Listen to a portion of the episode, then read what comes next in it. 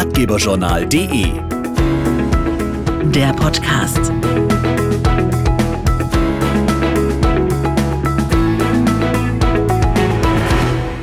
Hallo und herzlich willkommen zum Ratgeberjournal Podcast. Heute zum Thema Ausbildung. Und es gibt ja Ausbildungsbereiche, die sind jedem ein Begriff, zum Beispiel im Einzelhandel, als Bürokauffrau oder Mann, Erzieherin und so weiter. Aber sagt euch auch Gebäudesystemintegration etwas? Der Elektroniker für Gebäudesystemintegration ist ein ganz neuer und sehr zukunftssicherer Ausbildungsberuf, der die Energiewende vorantreibt und viele Gewerke im Gebäude vereint.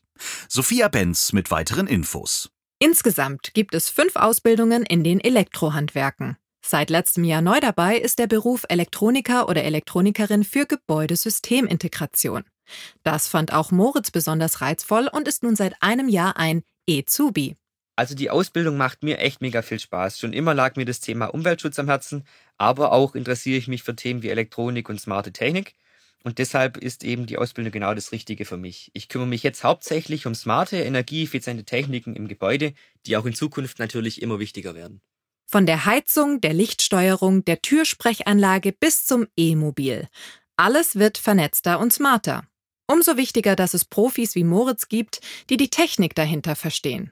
Unsere Aufgabe ist es in erster Linie, die Systeme im Gebäude mit Hilfe von neuester Technik zu vernetzen, also besonders intelligent zu machen. Wir arbeiten also an den Themen Digitalisierung und Energiewende mit, was natürlich ein besonders tolles Gefühl ist. Ganz ähnlich ist es auch bei Saskia. Sie ist Elektronikerin mit der Fachrichtung Automatisierungstechnik. Als ich damals studiert habe, habe ich hin und wieder programmieren müssen und dabei gemerkt, dass mir das total viel Spaß macht. Also habe ich mit meinem Vater darüber gesprochen, der einen eigenen Elektrohandwerksbetrieb führt und dann in seinem Betrieb die Ausbildung begonnen. Mittlerweile besuche ich die Meisterschule und vielleicht übernehme ich eines Tages den Betrieb meines Vaters. Ja, so kann's gehen. Und wer sich jetzt in Moritz oder Saskia wiedergefunden hat und denkt, dass das Elektrohandwerk was für ihn oder sie sein könnte, kann sich einfach mal reinklicken auf e-zubis.de. Da findet ihr alle Infos rund um die Ausbildungen im Elektrohandwerk. Vielen Dank fürs Zuhören und bis zum nächsten Mal.